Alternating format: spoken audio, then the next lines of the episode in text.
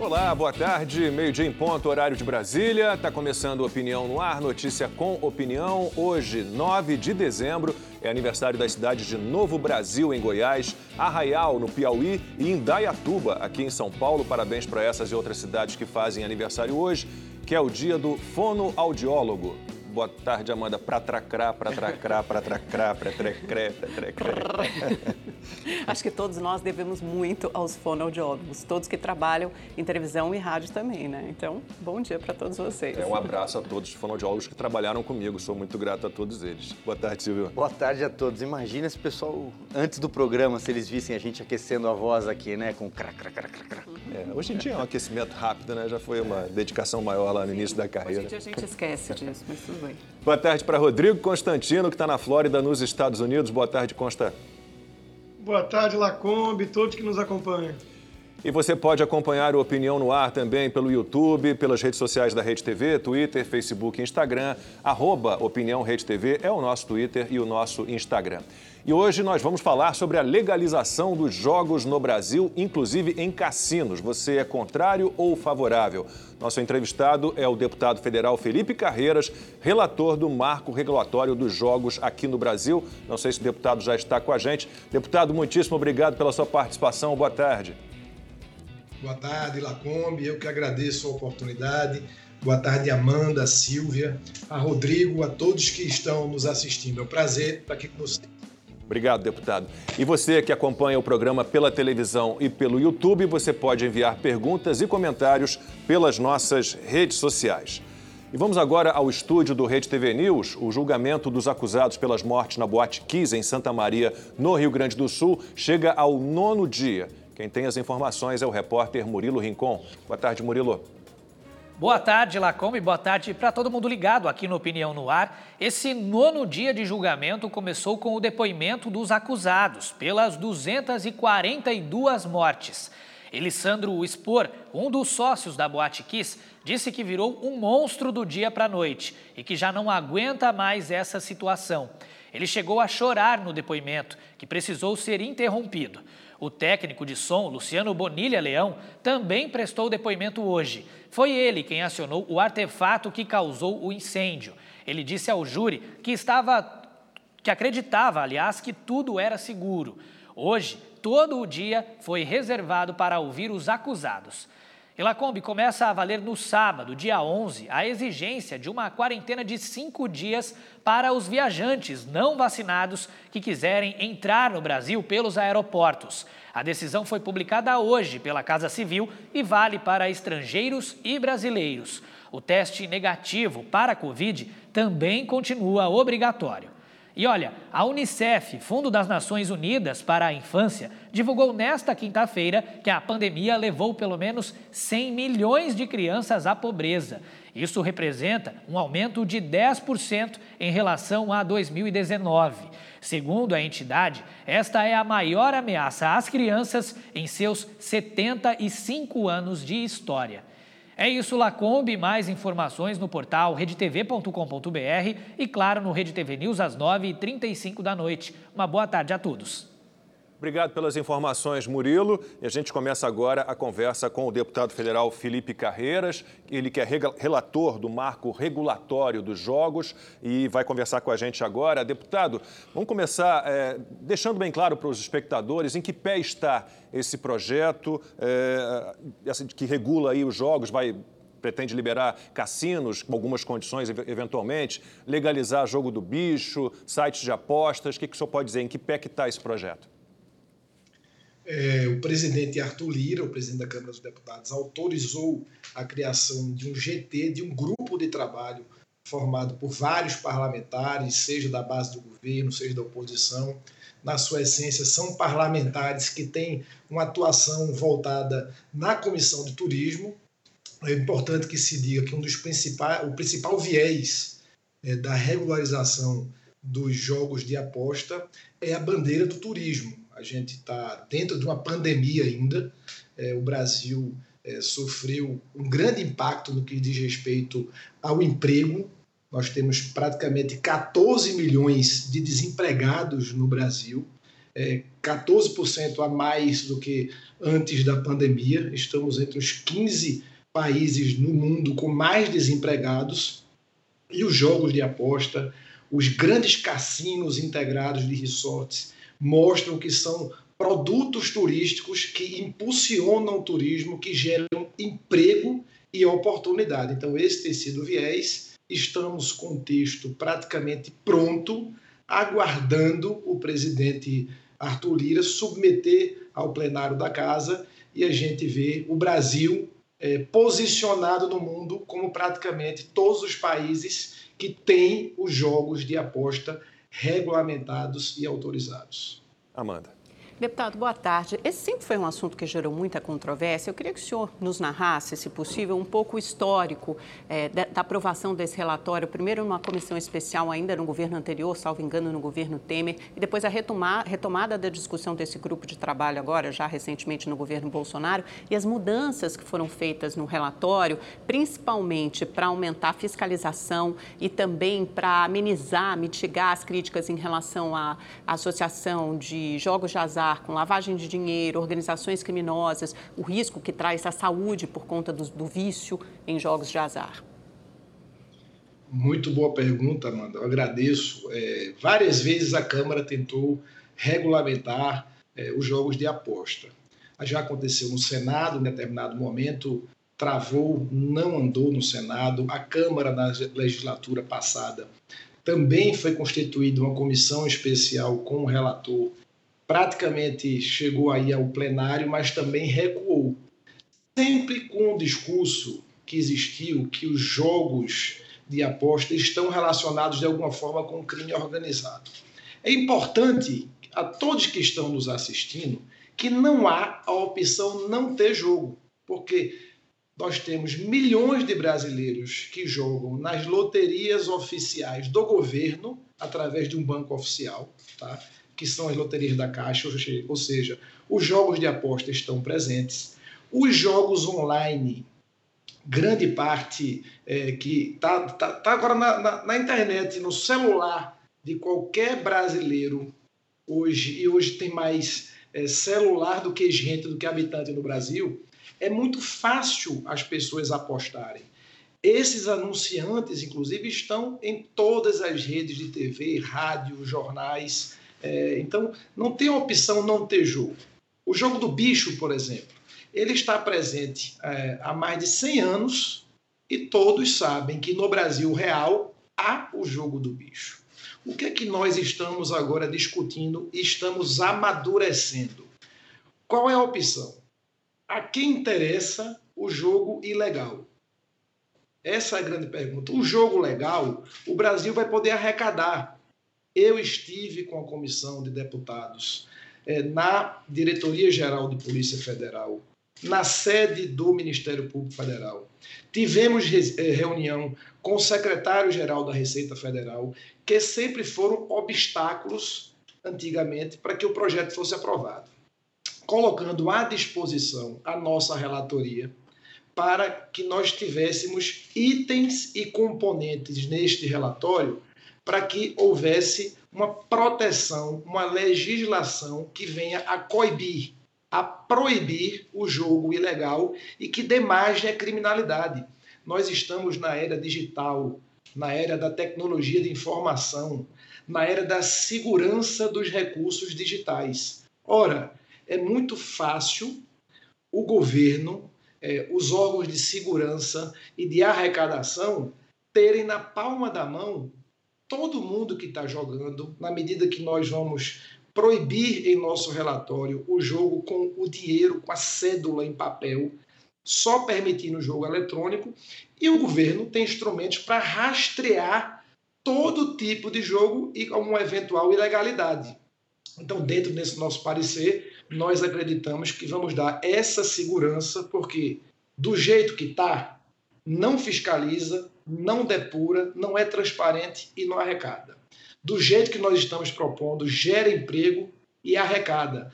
Um dado importante: o Brasil poderá arrecadar de impostos mais de 20 bilhões de reais com o jogo legalizado. Do jeito que está, não arrecada nada. E olha, temos uma enquete no nosso Twitter, Opinião Rede TV, arroba Opinião Rede TV.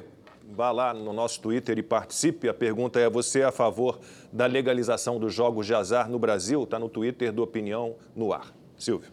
É, deputado, boa tarde. De fato, é um tema que divide muito as opiniões, porque é fato que gera emprego, que fomenta o turismo internacional, mas também o Brasil tem uma triste memória do funcionamento das casas de bingo clandestinas, foi até alvo de uma CPI em 2005. Tem a questão das é, máquinas de caça-níqueis que funcionavam ali a portas fechadas, a gente tem essa memória, né? É, e o senhor usou aqui, acabou de falar uma palavra-chave nesse processo todo, nessa discussão: imposto. Né? Qual é a garantia que o texto estabelece de que esses impostos vão ser direcionados, endereçados depois para saúde, educação, esporte, enfim? Muito bem.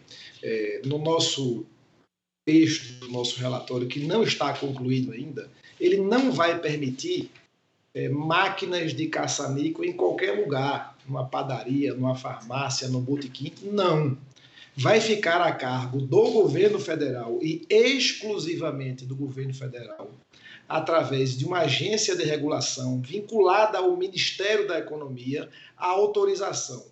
Desde o grande cassino integrado de resorts, que mudou o panorama turístico de Las Vegas, de Macau, de Singapura, até os cassinos turísticos, até as casas de bingo e até o bicho vai ter que ter uma autorização para esse estabelecimento comercial funcionar. No nosso texto, prevê uma CID, um imposto, e neste imposto pretende que 50% de todo o recurso arrecadado através dos jogos de aposta, que ele, que ele, vá, ele vai diretamente para os estados.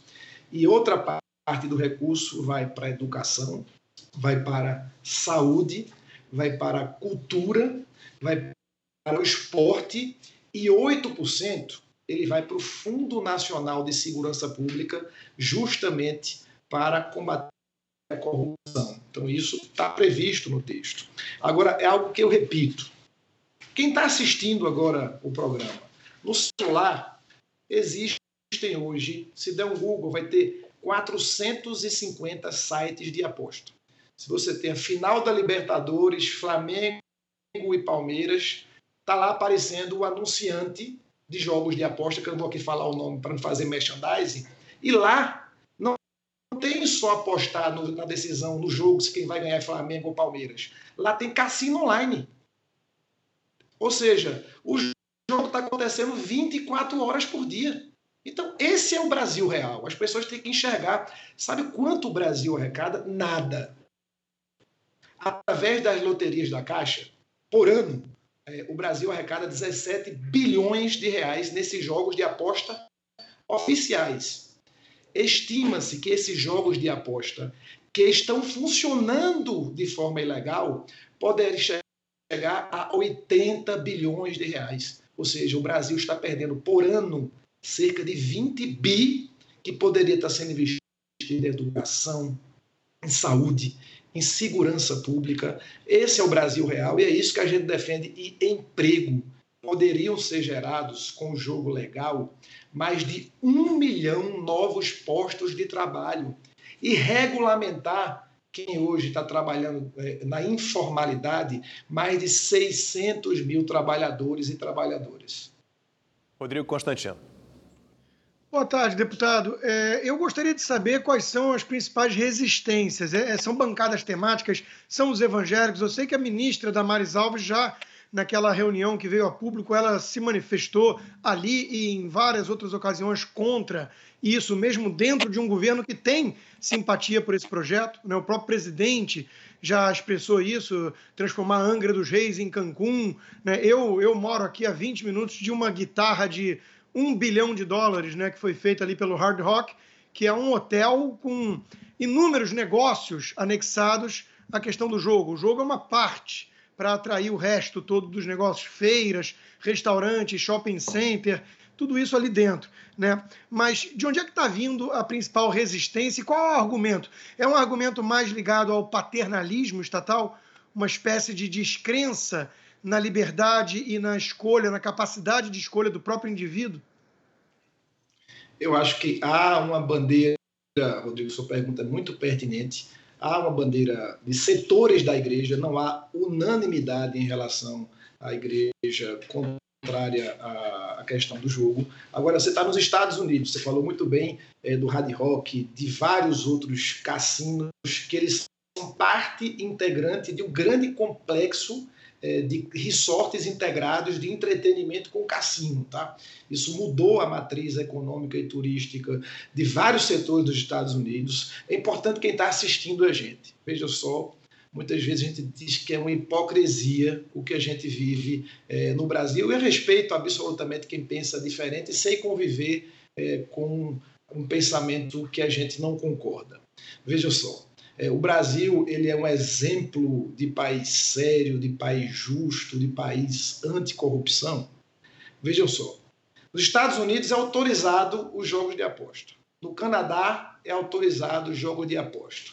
Vamos para a América Central. O México é autorizado. Panamá é autorizado. América do Sul, Colômbia é autorizado. Chile, Peru, Uruguai, Argentina, é, vamos agora para a Ásia. China é autorizada os jogos online. Vamos. É, é, Austrália é autorizado os jogos online. Na Europa, Inglaterra é um país sério. França é autorizado. Espanha, Itália, é, Alemanha, Portugal. É, a gente vai para o Japão. Será que é um país sério o Japão? Os japoneses de cultura milenar é autorizado jogos de aposta no Japão. Ou seja, o Brasil tem que olhar para as suas deficiências, olhar que precisa gerar emprego e ter um novo produto turístico dos cassinos integrados de resorts e legalizar o que está funcionando de forma ilegal e gerar imposto e gerar emprego. Repito, a palavra é emprego e oportunidade. Daqui a pouco a gente retoma a conversa com o deputado federal Felipe Carreiras. Você pode aproveitar aí agora para ir ao nosso Twitter, arroba Opinião Rede TV. Tem lá uma pergunta para você, uma enquete. Você é a favor da legalização dos jogos de azar no Brasil? Sim ou não? Vá ao nosso Twitter e responda. Agora um recado para você, daqui a pouco a gente volta. Atenção para o melhor recado que você vai receber hoje. Aqui no Rede TV Plus, a prioridade é você. Por isso, até 30 de janeiro, você terá muitas chances de faturar cartão presente de R$ 500, R$ 5 mil e 20 mil. Reais. Tem também o Z Flip 3 da Samsung, o celular dobrável que é a sensação do momento, além de PlayStation 5 toda semana. E mais, desta vez o Rede TV Plus vai sortear dois carros BMW 0 km, um X1 no Natal e um Sedan 320 no fim de janeiro. Só esses dois carrões juntos valem mais de 500 mil reais. Para participar é fácil. Você acessa pelo QR Code aí na tela a página principal do Rede TV Plus e escolhe a sua assinatura. São vários planos e com certeza tem um que cabe no seu bolso. E quem está perguntando sobre o QR Code maluco pode ficar tranquilo. Além dele, outros games interativos vão invadir a programação da Rede TV. Serão centenas de prêmios na hora. Inclusive, como eu já disse, dois carros BMW zero quilômetro. Você não vai ficar de fora e perder a chance de ganhar um carrão no Natal, né? Garanta a chance de ter um super prêmio. Assine agora. Festival de Prêmios Rede TV Plus. Meio-dia e 23, horário de Brasília. Estamos de volta. Hoje conversando com o deputado federal Felipe Carreiras, que é relator né, do, do PL, do Marco Regulatório dos Jogos no Brasil. A gente tem uma enquete lá no nosso Twitter, no Opinião Rede TV, arroba Opinião Rede TV. A gente quer saber de você se você é a favor da legalização dos jogos de azar no Brasil. Vá ao nosso Twitter e participe. Daqui a pouquinho a gente teve um probleminha com o sinal eh, com o deputado federal Felipe Carreiras. Daqui a pouquinho a gente vai ter esse sinal restabelecido. É, e sobre esse assunto, legalização dos jogos, se você tiver interesse em se aprofundar nesse assunto, você pode ir ao YouTube e procurar lá o Agora com Lacombe, formato Fogo Cruzado.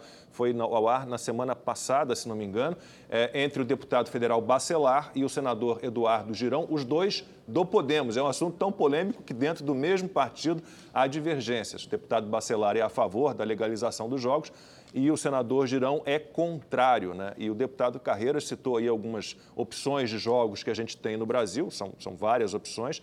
Ele, ele acabou não incluindo as loterias estaduais, por exemplo, o turf, as corridas de cavalo, a gente tem essa opção também, além de, como ele citou, loterias federais. Né? Você tem esses sites de aposta é, que são todos hospedados no exterior, que não pagam imposto e você pode entrar ali online e apostar normalmente. Ou seja, acho que dá para legalizar. É, olha, parcial do nosso Twitter, Lacombe. 82% dos que votaram até agora favoráveis à legalização dos jogos de azar contra 18. Vamos aguardar aí até o final do programa. É um tema polêmico. Eu confesso que não tenho opinião formada, é, 100% formada sobre a legalização dos jogos, porque se é fato que gera emprego, e são muitos empregos, e que fomenta o turismo internacional, como a gente comentou aqui agora há pouco com o deputado, o Brasil tem uma triste memória dos bingos clandestinos, as máquinas de caça-níqueis que funcionavam ali em garagens, a portas fechadas ou em qualquer padaria, para usar a expressão que o deputado usou. O Brasil tem o jogo do bicho, que a gente sabe é, é, o que o jogo do bicho financiava, as ligações com o crime organizado. O deputado trouxe algumas informações. É, pelo menos para mim, novas, Lacombe. Essa história da partilha dos impostos que vão ser recolhidos. E aí já fica até aqui consignada uma pergunta para ele, se ele puder detalhar um pouco mais do que seria essa CID, essa partilha. 50% ficariam para os estados. E aí fica a pergunta: somente para os estados, base desses resorts, desses cassinos, ou não? Uma partilha igual para todos os 27 entes da nossa federação. 8% para um fundo de segurança. Quem vai aplicar esse dinheiro e qual polícia vai aplicar esse dinheiro e se ele puder detalhar um pouco mais também é, o funcionamento dessa agência reguladora, que seria uma novidade é, é, no país. Né? A gente está tentando ainda reconectar uh, o deputado federal Felipe Carreiras, mas as preocupações principais são essas duas básicas, né? Que, que a preocupação que os jogos de azar, os cassinos, sejam usados é, para lavagem de dinheiro, preocupação com sonegação, lavagem de dinheiro, por isso é, serão permitidas apenas as apostas feitas em cartão de crédito, em dinheiro eletrônico, você pode rastrear.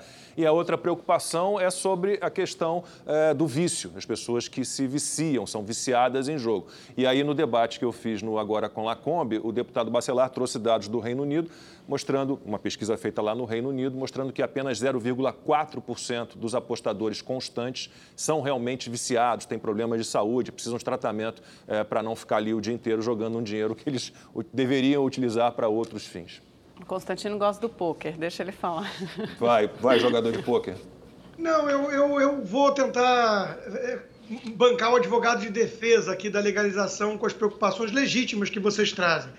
É, em primeiro lugar, lavagem de dinheiro, né? O mercado financeiro, de onde eu vim e trabalhei muitos anos, ele também permite né, certas operações assim que mascaram de alguma forma a lavagem de dinheiro. Não é por isso, o, o abuso não deve tolher o uso, é uma expressão até em latim, né, fica mais bonita, mas é, nós temos que tomar cuidado com isso porque existe lavagem de dinheiro em, em outros setores. E quanto ao aspecto moral, o risco de vício, né, é, eu sou um liberal, eu defendo a responsabilidade do indivíduo.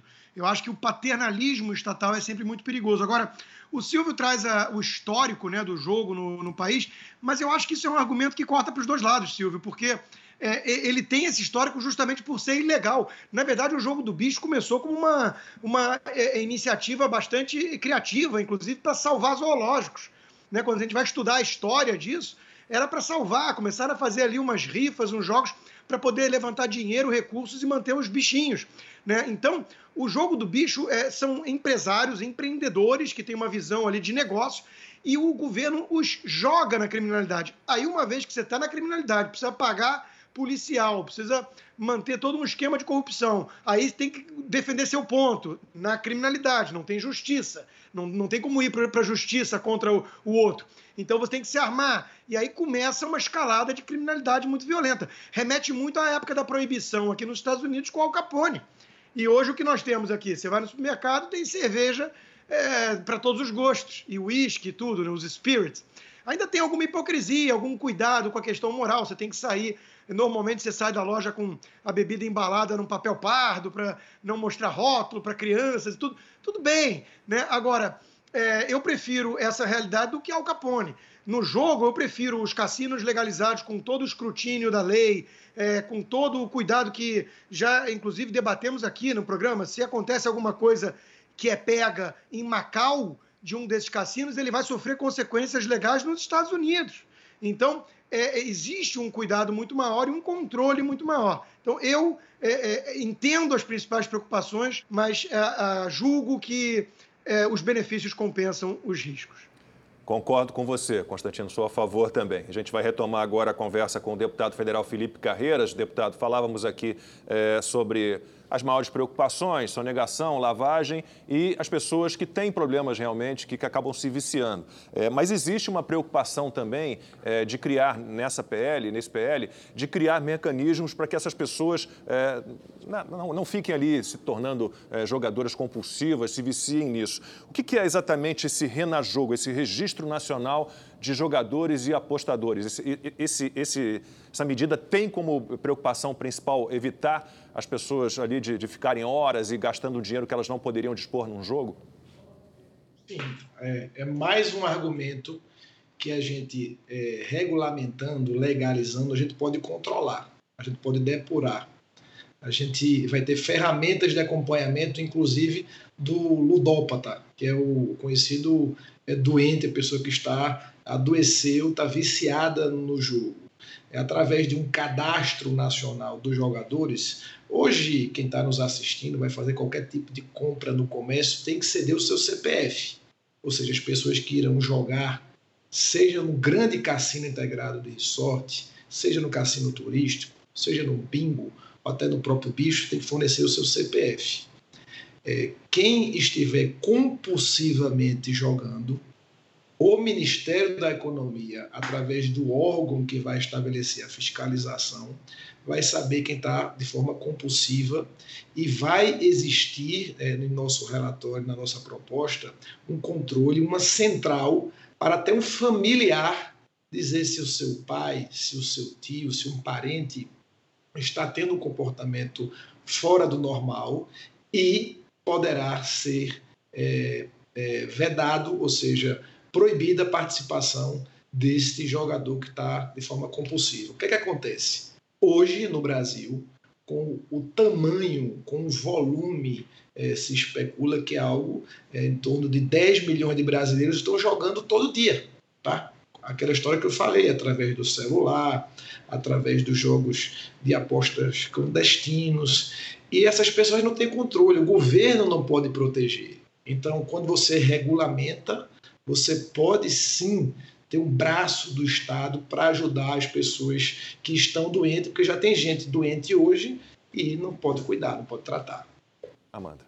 Deputado, de um outro lado, eh, duas coisas né, que me preocupam. Primeiro, aquela história, ah, ainda mais num, num, país né, com tanto desemprego, gente endividada, e você vai lá no jogo e acha que pode resolver a tua vida jogando e, de repente, saindo de lá rico, milionário. Acho que sempre tem essa esperança, essa ilusão, é, melhor dizendo, para muita gente. Então, como cuidar para que tantas pessoas não se endividem mais jogando, por exemplo, ou não acham que aquilo seja um, uma solução para todos os seus problemas? E a segunda é esse ponto que o senhor tocou, que me parece muito interessante, que é dos jogos online. É, é, quer dizer, as pessoas já fazem isso, né? Você tem grupos de pessoas, até centenas de pessoas juntas jogando pôquer online, ganhando muito dinheiro com isso, ou perdendo também, eventualmente. E isso começa com aqueles jogos de videogames, meninos sabem melhor do que eu, mas você joga em grupo também, todos eles remotamente, é, online.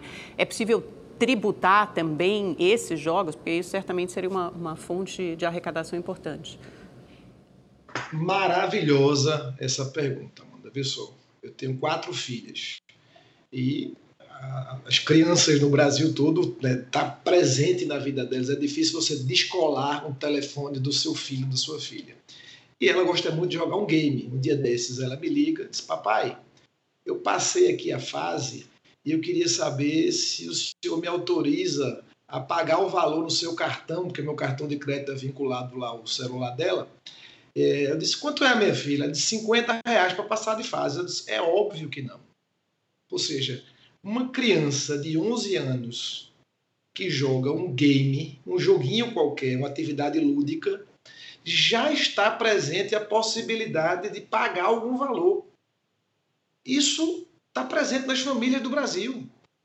Qual o controle que o Estado tem sobre isso? Nada. Nada. Então, se a gente regulamentar, tornar legal, o Estado vai poder fiscalizar, punir, prender quem está fora da lei.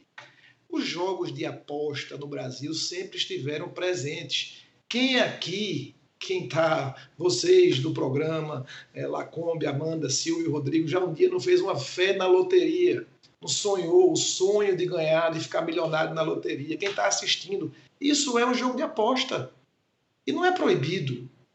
É, pô, outra coisa, você vai para o grande subúrbio do Brasil, você sai de uma igreja, tem ali do lado um jogo de bicho, uma pessoa trabalhando, uma mulher, um senhor, uma senhora, um jovem que precisa daquilo para sustentar a sua família. Não seria tão bom se pagasse imposto hoje, eu repito, com as ferramentas digitais, com os recursos tecnológicos, o Ministério da Economia, através da Receita Federal, a Polícia Federal, ela pode chegar e ver quem está trabalhando de forma equivocada e prender.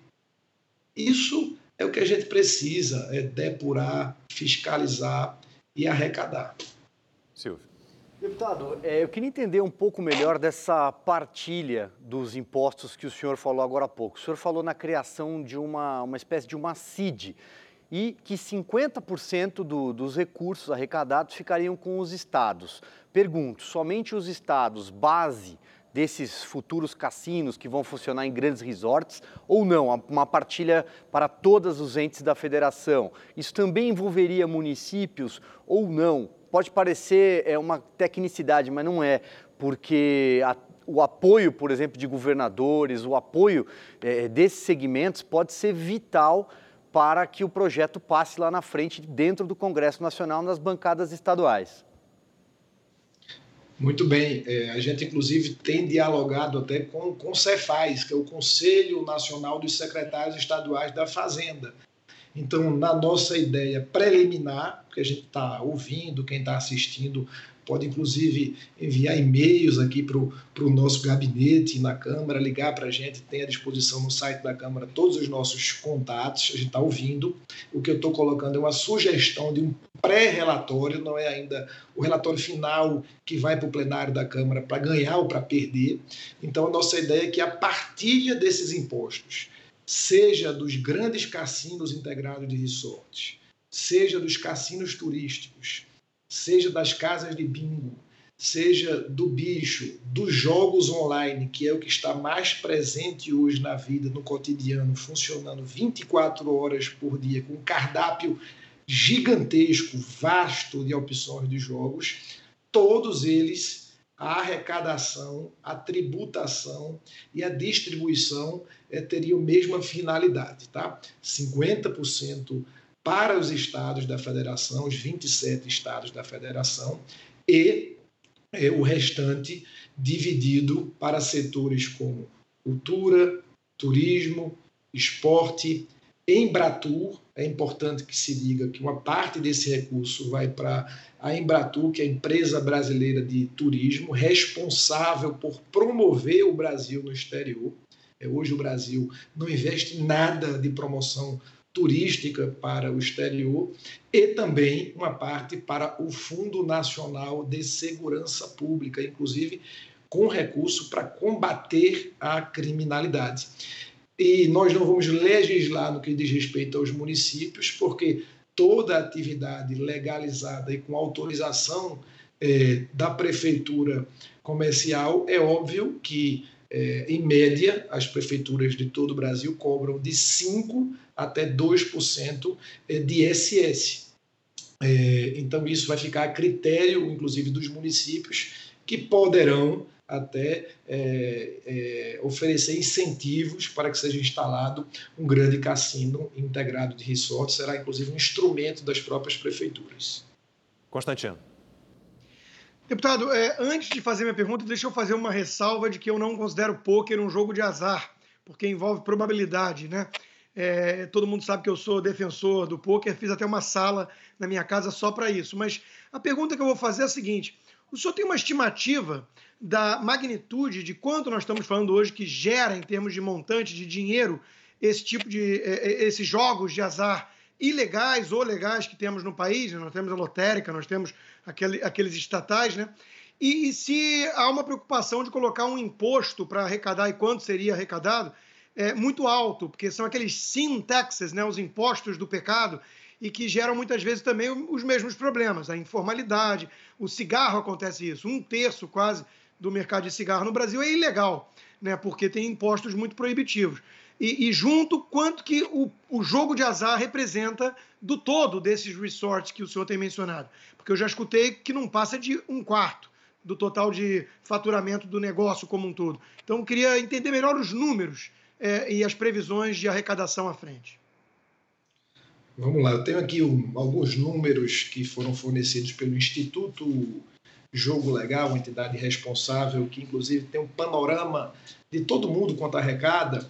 Eu vou dar, antes de eu passar uns números aqui para vocês, é, o Portugal ele tem uma tarifa, um imposto de 50% de toda a atividade do jogo. Eu acho uma carga tributária muito elevada.